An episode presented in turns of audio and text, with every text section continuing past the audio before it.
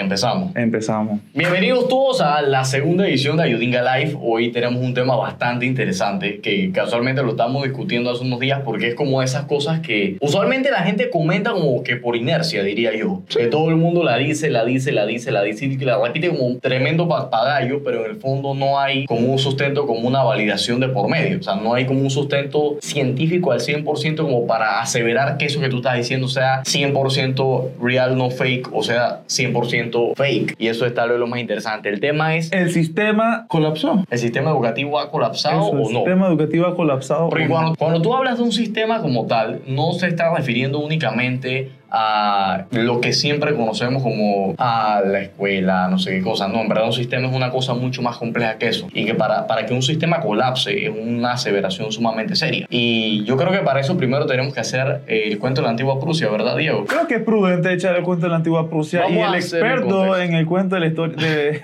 de la antigua Prusia es Joel. Bien, básicamente, cuento largo o corto, para todas las personas que no saben de dónde surge el sistema educativo como tal, eh, es una historia bastante interesante y curiosa a la vez. Eh, hace unos 300 años, en la antigua Prusia, bajo el contexto de la revolución industrial, se estaba dando el paso este la- del, del descubri- se estaba dando este, todo este tema del descubrimiento de la máquina de vapor, la generación de las primeras fábricas, la generación de las primeras industrias de la época.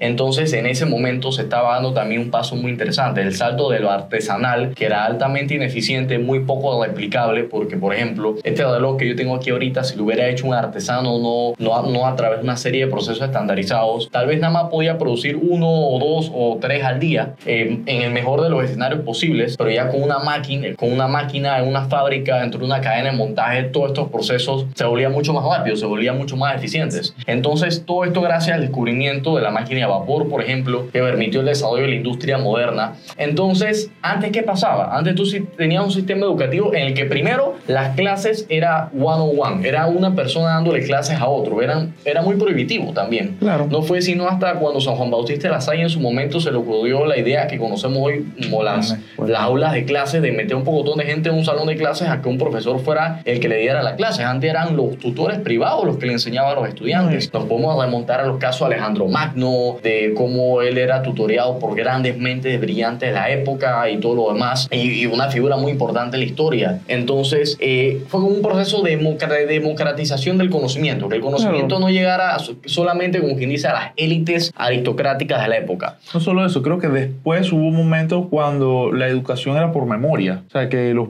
los profesores trataban de que los estudiantes memorizaran los conceptos tal cual, las Va- va- matemáticas vamos, tal cual. vamos justo para allá, voy justo para allá en el cuento de la antigua Prusia. Bien, lo que sucede es que en ese momento la- el sistema educativo estaba controlado por las congregaciones religiosas. Eran los javerianos, bueno, los jesuitas, mejor dicho, los, los salesianos, eh, los, los hermanos de las escuelas cristianas, conocidos como los lasallistas, y muchas otras congregaciones religiosas que controlaban las universidades, que controlaban las, eh, la- las escuelas, que controlaban Los todo el centros sistema de educación. todos los centros de educación o de enseñanza, aprendizaje como tal, que incluso era un concepto que en su momento no se veía, porque la educación se veía solamente para formar personas, para formar ciudadanos, para formar gente con determinadas habilidades. Entonces, ¿qué pasa? Cuando se da todo este boom de la revolución industrial, el mindset, o mejor dicho, el, el skill- La la serie de skills que se necesitaban para comenzar como tal de, de, de un estudiante cuando salía de la escuela eran, por así decirlo, bastante variados. El estudiante sabía de todo un poco, sabía de teología, sabía de filosofía, sabía de matemáticas, Arte. sabía de ciencias, sabía Arte. de arte, sabía de cultura, por la misma formación como tal. Pero cuando se da este salto de la primera revolución industrial, del paso de lo artesanal a lo mecánico, a lo estandarizado, ya nos damos cuenta de que justamente fueron esos mismos empresarios quienes eligieron a las congregaciones religiosas y mira, necesitamos para poder cubrir la demanda que nosotros estamos teniendo ahorita de profesionales, de mano de obra calificada para que puedan trabajar en las industrias que nosotros estamos generando, generando empleo. Por eso es que se habla que usualmente el sistema educativo debe responder a las necesidades de la economía, del mercado, del lugar a donde éste está moviéndose, a donde éste está siendo implementado como tal. Y esto sale de, este, de, este, de esta premisa inicial. Entonces, las congregaciones religiosas le dicen ok, está bien, los gobiernos le dicen ok, está bien, tenemos que fomentar la industria, tenemos que fomentar el crecimiento económico, tenemos que fomentar ayudar a que todo esto crezca. Y cuando nos ponemos a analizar la escuela, o nos ponemos a analizar el sistema educativo, sigue el mismo proceso de la revolución, de la primera revolución industrial, en el que tú tenías una entrada, que después esa entrada eran los insumos, los materiales, después de eso, eh, que en este caso obviamente extrapolado al sistema educativo somos nosotros los seres humanos una vez ingresamos al sistema, después de eso tú tienes entonces eh, la misma planta, la fábrica, lo que sucede dentro de él son las transformaciones, son todos los cambios.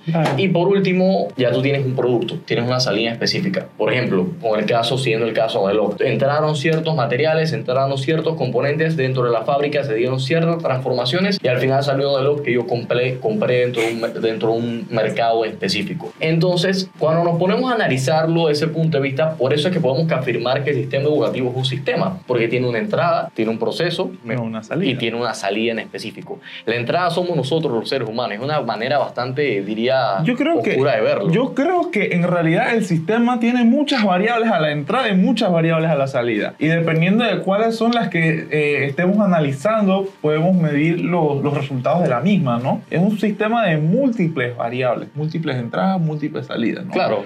Que analizarlo Creo que lo más prudente para analizar un sistema tan complejo sería ver el producto, de, el producto final que todos estamos buscando, que es el que mencionó Joel, que sigue siendo el producto que seguimos generando, que es el de profesionales que puedan cumplir con las necesidades económicas de un país dado, ¿no? Ahora, vamos con el tema de fondo de todo esto, que la pregunta es si el sistema educativo ha colapsado o no. Y ahí es donde nos hacemos una pregunta, ahí nos, nos metemos en el contexto complejo de la guía diría yo.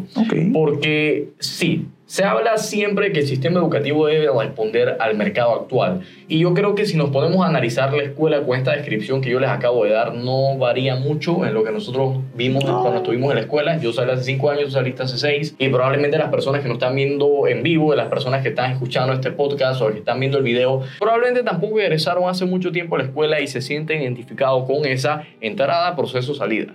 Eh, que tú tienes que... Entramos sin saber contar, leer y salimos apenas sabiendo un poquito de cálculo, sabiendo leer y... Sabiendo como que ciertas cosas en, específico, pero que esas ciertas cosas han sido estandarizadas. Sí. Pero esas, esas cosas que han sido estandarizadas a través de las currículas, a través de los planes... Los ministerios de educación han hecho un buen trabajo con, ese con eso. Un buen trabajo de estandarización curricular como tal. De que, pero si tú te pones a ver, sigue los mismos pasos de una fábrica. Porque entonces en una fábrica tú tienes la etapa 1, que vamos a decir que es como el ensamblaje inicial el ver, el separar, como quien dice, las diferentes entradas, ver los diferentes estudiantes que están entrando, eso es, por ejemplo, para darte un caso preescolar, la detección de las habilidades tempranas en el estudiante. Eh, después tú pasas a primer grado, vas a aprender un conjunto de cosas, vas a aprender a leer, vas a aprender a escribir, y después vas escalando, vas escalando, pasas a secundaria, ves aritmética, números negativos, números positivos, después álgebra, después trigonometría, y ya por último los cálculos integrales y diferencial que todos muchos aman y odian a la vez.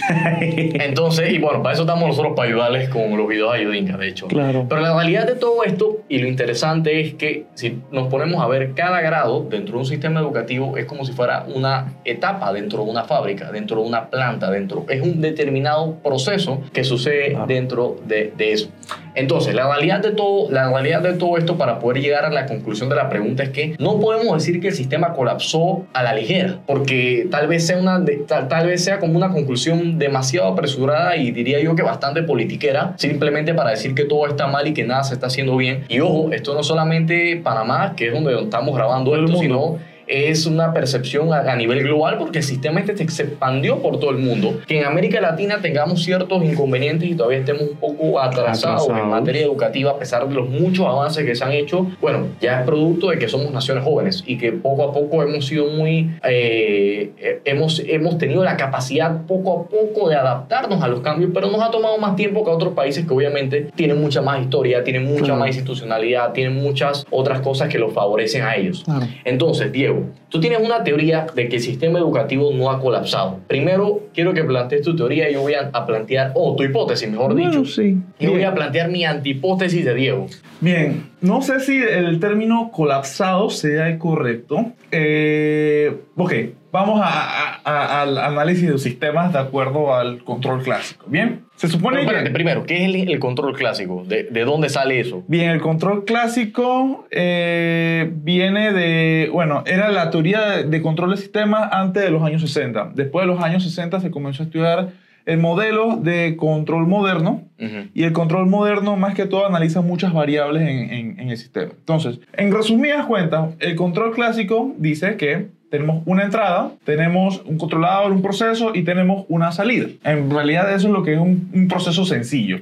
Vamos a, a establecerlo así. Mi percepción es que en ese proceso que existe, eh, dentro de una educación, por lo menos en Panamá, de educación desde primer grado hasta sexto grado, si un estudiante entra a una, a una escuela, vamos a suponer que es la misma escuela, si se mantiene en ella en todo el proceso, existe una retroalimentación de grado a grado en el que la, la misma escuela puede ir mejorando la educación de ese muchacho. ¿A qué, quiero, ¿A qué quiero llegar? Por ejemplo, tenemos al pequeño Joel, que el pequeño Joel entra en kinder. En kinder le enseñan a contar y la maestra se da cuenta, ¿sabes que Él tiene un problema contando. Esa maestra le comenta a la maestra de primer grado, Joel tiene tal, tal, tal problema. Y entonces la maestra de primer grado intenta corregir eso. Luego la maestra de primer Las grado se famosas conversaciones entre los profesores. Claro. Que ya hablé con el profesor tuyo el, el año pasado. Exactamente. Entonces, la maestra de Joel de primer grado que le enseñó a leer, le dice a la maestra de segundo grado, Joel tiene un problema con una letra. Entonces después la maestra de segundo grado lo trata de ayudar con esa letra. Y así sucesivamente hasta llegar a sexto año. Cuando el sexto año ya le preguntan la de quinto año, o inclusive la- los maestros de quinto año suelen ser los mismos maestros de sexto año. Continúan llevando el hilo de estos estudiantes tratando de sacar a los mejores profesionales, o bueno, semiprofesionales al país, o sea, a punto de entrar a la universidad. ¿Cuál es el problema ahora? Muy bonito todo hasta el final del proceso. Muy rico todo. Pero cuando llegamos al final del proceso no estamos midiendo cómo están saliendo esos estudiantes. No sabemos el desempeño que tienen apenas salen. ¿Qué nos puede servir como un indicador? Los exámenes de, de, de, de- entrar a la universidad, los de admisión. Los exámenes de admisión a la universidad pueden ser un primer indicio de cómo están saliendo los estudiantes. Eh, pero creo que ya, porque en realidad eso es todo lo que estamos midiendo.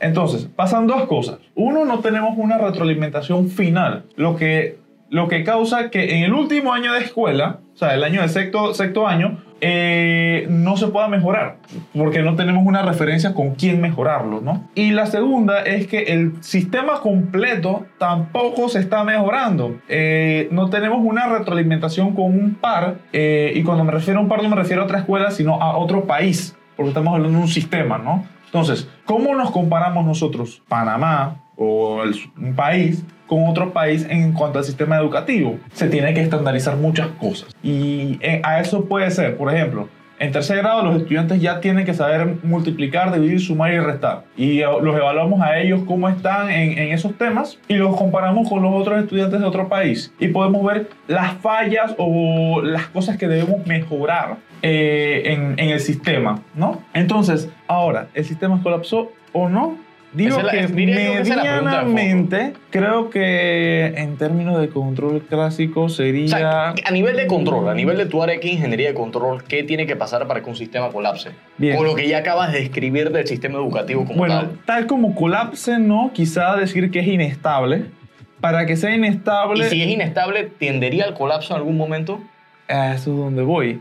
Si es inestable el sistema, en teoría, lo que sucede es que el problema, no, o sea, el producto no lo podemos controlar. Es decir, vamos a seguir teniendo estudiantes muy malos o estudiantes muy, muy, muy, muy buenos, pero se salen de nuestro control. No tenemos una medida, no tenemos una retroalimentación de lo que está pasando al final. Eso es lo que para mí No significa... hay que como un ciclo de retroalimentación entre la No, entrada, porque eh, sí- perdón, entre la sí- salida y el proceso Sí como puede tal. haber el sistema de retroalimentación, pero no, es, no está, no, la misma planta o el mismo proceso no está adecuado para su optimización. O sea, sencillamente el sistema va a seguir empeorando. Porque, es Va a ser como un círculo claro, póntelo de la, vicioso, póntelo de la siguiente manera. Hago el examen y me sale que los estudiantes están saliendo mal.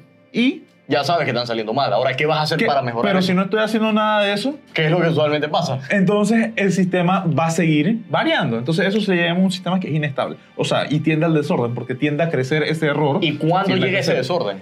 el desorden comienza a llegar, yo digo que es a la, a la salida Porque el del- desorden es el paso anterior del caos. No, pero sale al, al- al- en el, al final del proceso. El final del proceso diría yo que es sexto año, podría ser sexto año. Después del Sí. sexto año, entonces lo- no tienes control de los estudiantes. Claro. Porque muchos van a la universidad, muchos van a trabajar, muchos no van a trabajar. O Y otros se van del país. otros se van del país. Y entonces pierdes ese monitoreo de, de- de esos Ese estudiantes. sistema de Claro. control diseñado El para sistema estudiante. completamente termina ahí y no tiene, no tiene una retroalimentación. Entonces, ¿qué se puede hacer? Bien, en ese punto, justamente antes de graduarlos, también lo vuelves a estandarizar. Haces una prueba donde tú mides cómo están los estudiantes, pre- o sea, graduandos, los mides, los, los calificas, los puedes comparar con otros países o otras escuelas para, para bajar un poquito más el nivel.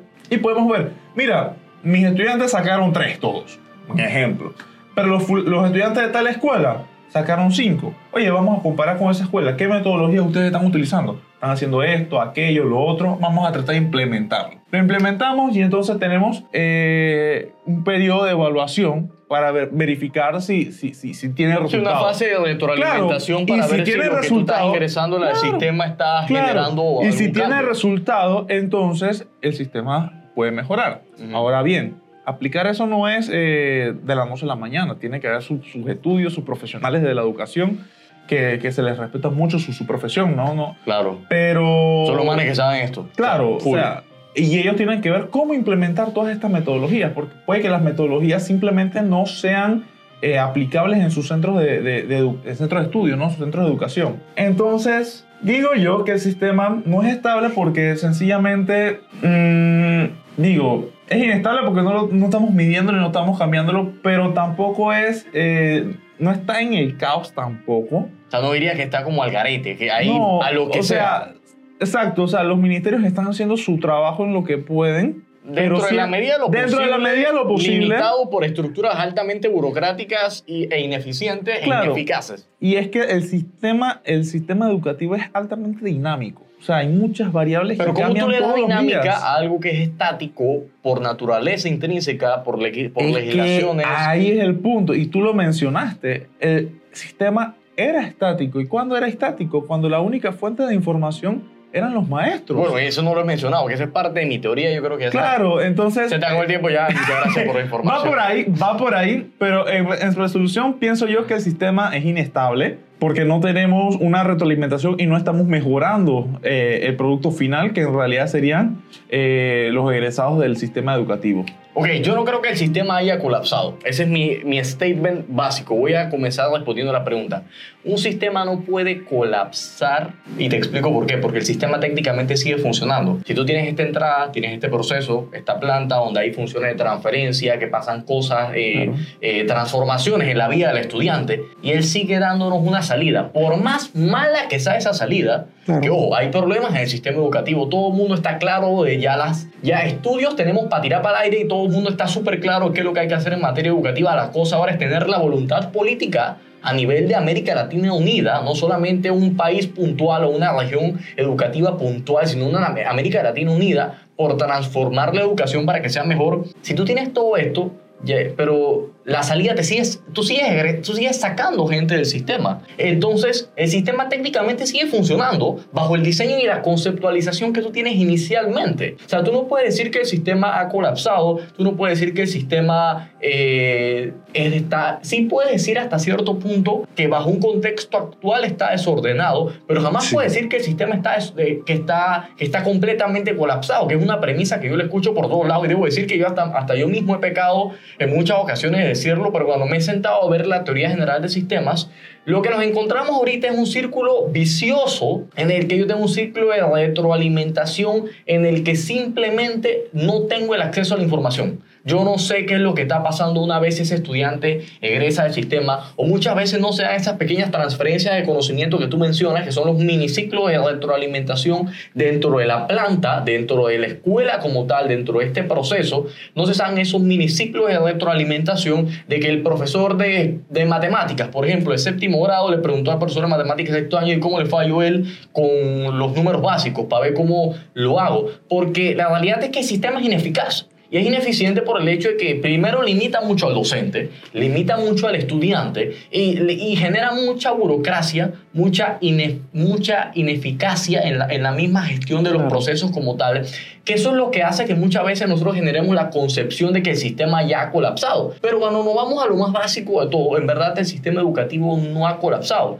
porque él sigue entregando, el sistema sigue funcionando. Ahora, él sigue, él sigue dando los productos y sigue entregando un producto al mercado. Pero ¿qué pasa con esto? Este producto, que en este caso mirándolo muy fríamente, somos nosotros los seres humanos, los egresados del sistema educativo, porque, ojo, todo esto es en el contexto de una, de una industria, la industria educativa como tal. Y digo industria educativa con todas las de la ley porque es el, mismo esquema que se ha mantenido a lo largo de todos estos 300 años. Entonces, si vamos a la teoría general del sistema, un sistema colapsa cuando simplemente deja de funcionar. Es como que las escuelas dejaran de funcionar por completo y ya no hubiera educación y no hubiera una salida dentro del sistema. Entonces, como que cortara el ciclo hasta antes de la salida y no simplemente como que la manguera se el, el agua se fuera o cortaran la luz para efectos, para efectos de eso. Entonces, desde mi punto de vista es eso. Ahora, la otra realidad que sí tenemos que analizar es la salida que nosotros estamos teniendo de ese sistema educativo. Si bien es cierto que no ha colapsado, la realidad que nosotros tenemos ahorita es que esa salida para, sirve para, para, para, mucho y nada, porque no está adaptada a las necesidades del siglo XXI, no ve el tema de las habilidades blandas, no ve temas como la salud mental, que es muy importante dentro, para garantizar un óptimo aprendizaje de los estudiantes, no ve temas como las inteligencias múltiples, no, pensamos que siempre vamos a estar enseñando física, química, matemáticas y biología de la misma forma que se ha enseñado todo este tiempo, con los mismos ejemplos, con los mismos libros, con las mismas metodologías, eh, y no nos damos cuenta de que todos somos diferentes. Yo creo que eso tal vez la parte más interesante que el sistema no ha podido, eh, no ha podido entender como tal. Que entender, tomar las diferencias que tú y yo podemos tener ciertas cosas de acuerdo, incluso dentro de reuniones aquí en Ayudinga, en la junta directiva, hay veces que se forma un guara, que se forma una ponchera, una discusión aquí, y es por cuestiones mínimas de concepto. Entonces, ¿qué quiero decir con esto? Que todos somos diferentes. Y si todos somos diferentes y el sistema no está tomando esa, eso, esas premisas básicas, esos inputs iniciales, esas entradas adicionales,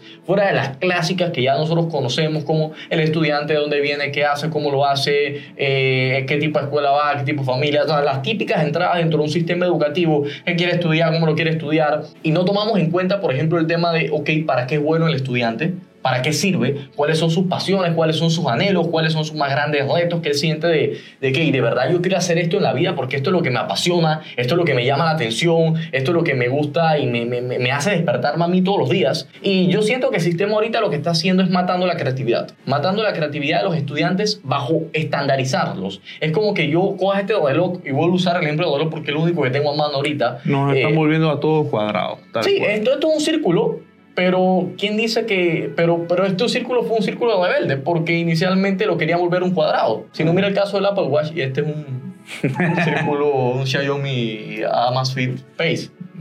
Entonces tienes ese tema. El, lo que está saliendo del sistema, sí, el sistema está funcionando perfectamente con todas las deficiencias habidas y por haber. O sea, es lo que hay el sistema sigue egresando, sigue dándonos salidas como tal, pero, la realidad, son las adecuadas. Pero la realidad es que estas salidas no son las adecuadas. Entonces tú no puedes decir que un sistema ha colapsado porque sigue funcionando. Sigue funcionando. El tema es cómo tú haces que ese sistema de verdad siga funcionando a la vez entrega la salida que se adecua a un siglo XXI altamente cambiante, ¿cómo tú le agregas esos ciclos de retroalimentación, diría yo que volátiles? Porque una realidad que tenemos todos los días es que el mundo cambia, cambia demasiado, más rápido de lo que yo puedo hablar incluso un podcast. Creo que, creo que eh, eh, eh, el tema se extiende para mucho en realidad, pero lo que yo concuerdo con Joel en en el punto en que ya la planta por se, que era el sistema educativo, dejó de ser estable. O sea, es un sistema que es muy, muy dinámico, en el que ahora no solamente el profesor es una fuente de conocimiento,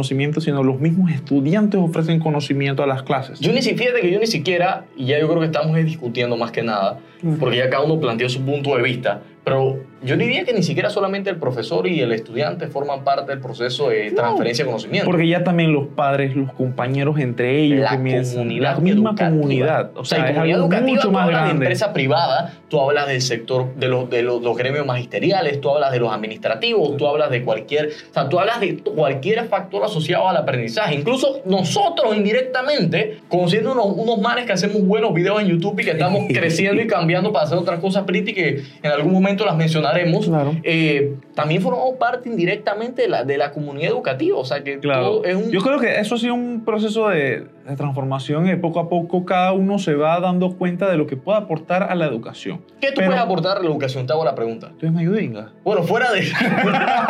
Estoy en Ayudinga. Ok, quítale, olvídate de que, imagínate que, Bien, imaginemos que, no, que una persona que no forma parte de, de Ayudinga. Bien, o sea, o que no forma parte de nada. o que no forma parte de nada. O sea, tiene, Simplemente consume oxígeno y expulsa dióxido de carbono. tiene muchas formas de aportar a la educación. Uno, digo, si usted tiene una profesión, usted, qué sé yo, puede tra- tratar de hacer tutorías. Hay varias plataformas web donde uno puede hacer tutoría. Claro. ¿Podemos mencionar alguna? Sí, tutores. Tutores, brother. nuestros paseros de tutores, usted se puede, se puede registrar ahí y puede ofrecer tutorías y tratar de, de aportar algo al sistema educativo desde afuera, ¿no? Eh, qué sé yo, iniciativas como la de nosotros, eh, entrar en YouTube, hacer sus, sus- sus propios videos eh, tratando de explicar algún tema o Bueno, ofreciéndose para ser voluntario O, aquí. o también la gente aquí. enseña por Panamá, creo que es un caso bastante interesante y eh, Teach de la red Teach for All, que lo que buscan es coger los mejores profesionales, enseñarles metodologías innovadoras e inyectarlo en las escuelas en las que ellos saben que tienen la capacidad de generar innovación pedagógica. Claro. Entonces, si tú tienes un sistema que mucha gente dice que colapsó, que mucha gente dice que ya, que ya no funciona, pero que ya tú sabes matemáticamente y científicamente Haz hablando, algo para solucionar el problema, entonces. Si tú consideras que el sistema no funciona, ¿qué harías tú para que el sistema Ah, funcionara? te lo digo perfectamente, practicar el deporte oficial de nosotros los panameños. No lo menciones en vivo, por favor. Es el hueveo. Ah. Es, no, es el hueveo. Bien. El deporte O sea, nacional de, de- de no- América Latina en general, diría no yo. solamente O mejor dicho, es no, vamos a ser más políticamente correcto. Vamos a ser más políticamente correcto. Es perder el tiempo, quejarse, criticar y no hacer nada. Es cierto. Esa es la realidad. Somos O sea, especialistas en criticar, una maestría en criticar, pero no tenemos un doctorado en proponer soluciones a esos Y problemas eso es lo que nos teniendo. falta a todos los sistemas eh, en, en general, no solamente al educativo, sino al sector transporte, al sector trabajo, al sector económico, al sector salud. Todos presentan problemas. Y es normal, es normal que los sistemas tengan problemas. Para eso están los ingenieros, para solucionar esos problemas. No solo los ingenieros, diría que todo el mundo. Bueno, sí, Cuando me el tema de la educación, sistema, ya, ya, todo el mundo está Todos incluido. somos parte del problema. Claro. Nadie es Entonces, el culpable cuestión- en general de que este sistema eh, esté dando inconvenientes, que los estudiantes estén teniendo malas notas, que sí, que en un pasado se hayan podido ¿Tú tomar sabes decisiones cuál creo que yo en ese tema. Mira, yo creo que es verdad, yo creo que una el realidad. problema per se es eh, la falta de flexibilidad para poder modificar el sistema. El sistema está tan cerrado a que sea de la misma forma que el maestro llega a las 7 de la mañana, los muchachos llegan a las 7 y 15, comienzan las clases, el profesor se para enfrente, lo dicta la clase, deja las tareas, recoge las tareas, pone ejercicio, califica ejercicio, pone práctica, califica práctica, se van de la escuela en, en diciembre y dejan de ser problema de profesor, vuelven en enero y se repite el ciclo constantemente. Eso tiene que cambiar. Bueno, y eso es básicamente lo que planteaba originalmente, Claro, porque si te pones a ver que la cambiar. primera revolución industrial se basaba en eso.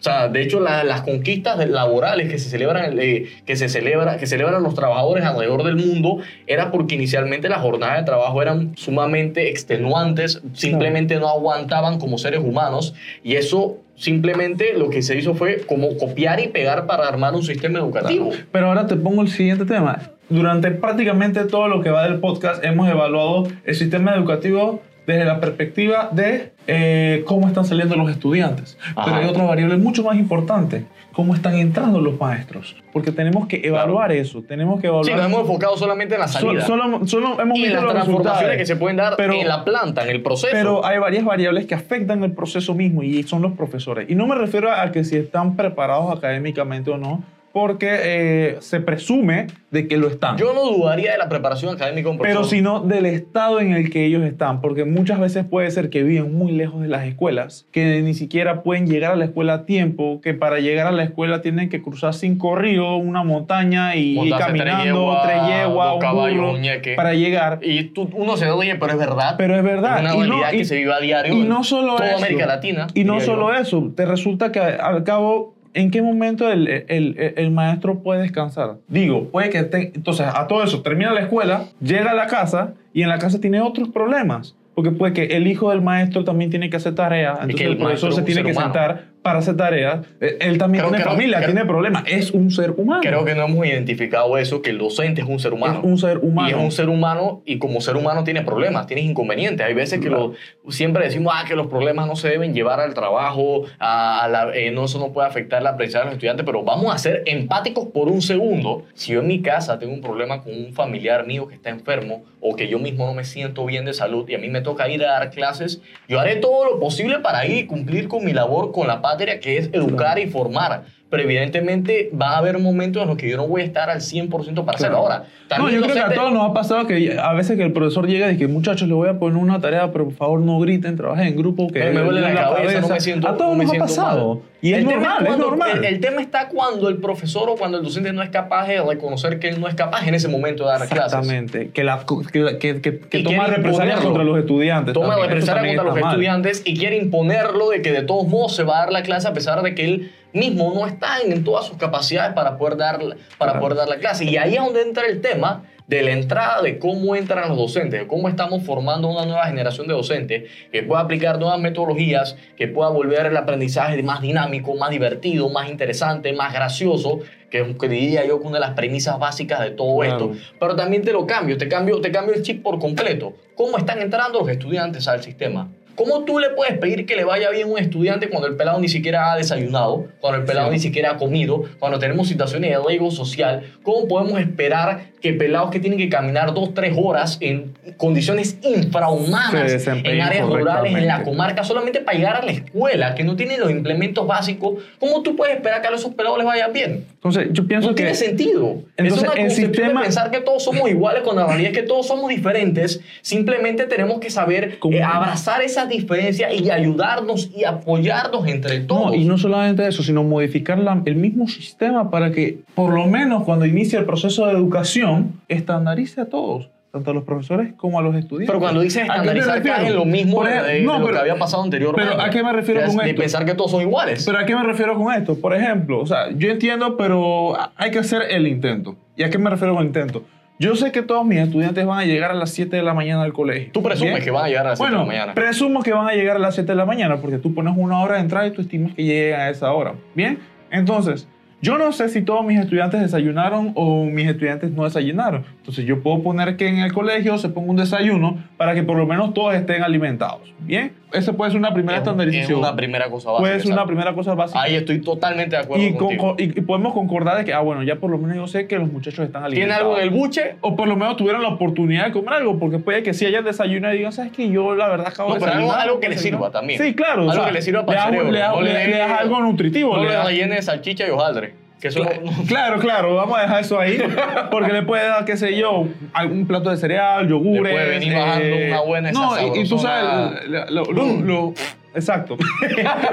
Pero entonces, con eso tú estandarizas y tú te aseguras que tus estudiantes estén alimentados. Pero también tú tienes que alimentar a tus profesores, porque tampoco sabes cómo están llegando tus profesores. Entonces, digo que eso sería una, Eso es una primera parte, pero también es entender la Claro. situación y el estado psicológico en el que se encuentran todos los actores del ecosistema. Claro, Tú pero no ahí... sabes si ese peladito o ese profesor está pasando por problemas una vez En que casa. sale en casa. Ey, siempre hablamos de la familia, que es la primera escuela, que la familia es la que debe enseñar todo, pero yo me hago la pregunta, ok, está bien, muy rico todo, pero ¿qué familia? Mira, es ¿Qué muy- familia cuando tenemos el 80% de los hogares en, este, en, este, en Panamá específicamente, si mal no me fallan, las cifras son disfuncionales? Claro. O sea, no ese concepto tradicional de la familia, el papá, la mamá, los hijitos. eh, muy lindo, muy Están hermoso separados. todo, pero ya eso no, ya eso no se alinea Bien. con los tiempos modernos. Y eso afecta directamente al Claro, rendimiento claro. académico del estudiante. Claro, claro. Y, y- y no solo eso. Y, y te pongo un paréntesis porque quiero hablar en un caso puntual eh, del sistema educativo japonés, por ponerte el ejemplo. Ajá. Hasta donde tengo entendido,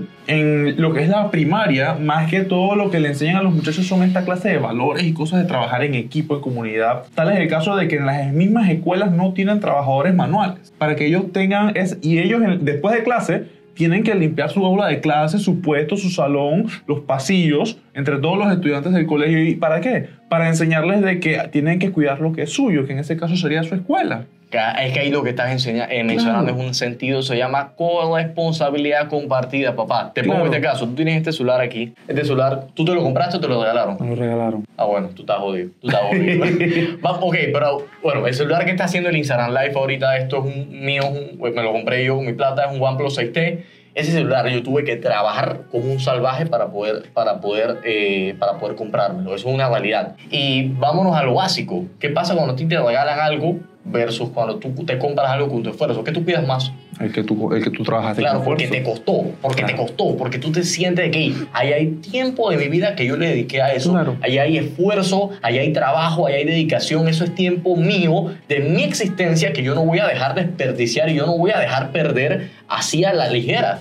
Entonces, cuando tú eh, pues, generas eso, esos tipos de ejemplos dentro del sistema educativo, lo que les está mandando es el mensaje de que esto también es tuyo. Tú también formas parte de esto. Esto no es solamente parte de una élite, de un grupo determinado, de un grupo específico. Entonces, si yo veo, por ejemplo, una cosa que nosotros hacemos en la universidad que se ha estandarizado bastante, que es uno va a la cafetería, busca, se come su comida, su buen plato dos con salchicha, que no le sirve para nada, pero se lo, se lo dan, llenan de de arroz y salchicha y hojaldre. Eh, pero una vez uno termina, limpia su, uno mismo va, recuerda su bandeja, limpia su plato y lo lleva. ¿Por qué? Porque esa universidad es nuestra. Porque nosotros sabemos que si eso está sucio, da una mala imagen incluso a nosotros como profesional, como futuros profesionales. Entonces, la idea es cómo tú le, generas esta impronta al sistema educativo como nosotros lo tenemos actualmente. Que de una forma dinámica tú puedas enseñarle este sentido de responsabilidad a los estudiantes. Que ellos se sientan responsables de que se dañó una silla por boberías mías. Por, Yo por tratadas mías. mismo tengo que, yo no sé qué tú vas a hacer, pero tú tienes que resolverlo. Claro. Tú tienes que inventarlo.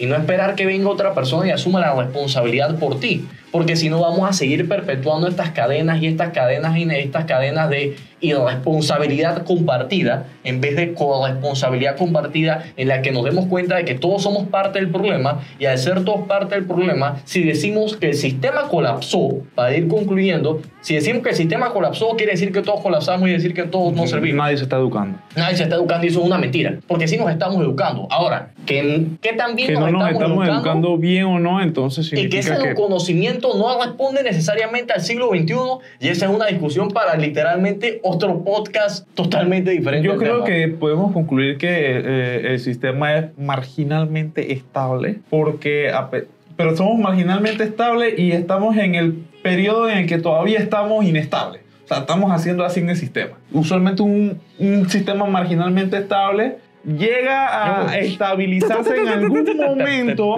pero queda cerca, ¿no? Queda oscilando de esta forma. Eh, pero creo que sería así, porque al final tenemos productos que sí son buenos, productos que son malos en el sistema, y no me refiero solamente a estudiantes, sino que hay profesores que también terminan, entran bien y salen mal del sistema. Entonces hay mucho que trabajar y pienso yo que la solución es tratar de cambiar el mismo sistema, porque hemos tratado de cambiar las variables y no solamente es cambiar las variables, sino la misma planta. Es que no puedes cambiar las variables, las variables ya están preestablecidas. Sí, pero, y- y- puedes pero es lo que hemos cambiar tratado de es los cambiar. atributos a esas variables. Claro, pero entonces yo pienso que tenemos que cambiar ya el mismo sistema como tal. Tenemos que reformar. No solamente la concepción, tal, como- tal O cual. sea, el diseño, Podemos- la arquitectura. Claro, podemos constru- debemos construirlo desde cero nuevamente, tratar de modelarlo, tratar de, qué sé yo, comenzar con una escuela piloto, dos escuelas pilotos, tratar de hacer un sistema y qué sé yo, eso nos puede tomar a nosotros, ¿qué? 10, 15, 25 años, pero se tiene que hacer. O sea, son procesos Se tenía largos. que hacer y se hizo. Bueno, se tiene que se comenzar a tiene hacer. que comenzar a. O sea, yo no creo que, podemos dejar un día más, solución. esperar un día más. O sea, cada día que nosotros estamos perdiendo más, estamos con un sistema que ya sabemos que No está es que no está mal, no es pero- que esté- no es que esté, no es- ojo, sí está mal, sí está mal, no está colapsado como mucha gente dice, Claro. pero no responde a lo que el, A lo que el mercado del mercado O y el a lo- país. o el país, mejor El dicho, país. vamos a formar ciudadanos, vamos a formar gente que entienda de que todos vivimos en un solo territorio, una sola bandera y tenemos que todos Trabajar, trabajar para eso. para eso. Así es. Trabajar bajo esa idea. Tratar de, tratar de evitar lo que, es el- lo que llamamos la fuga de talento. Fuga de talento o que nos convertamos en, en- en islas aparte dentro de un archipiélago, sin darnos cuenta de que todos formamos parte del mismo archipiélago.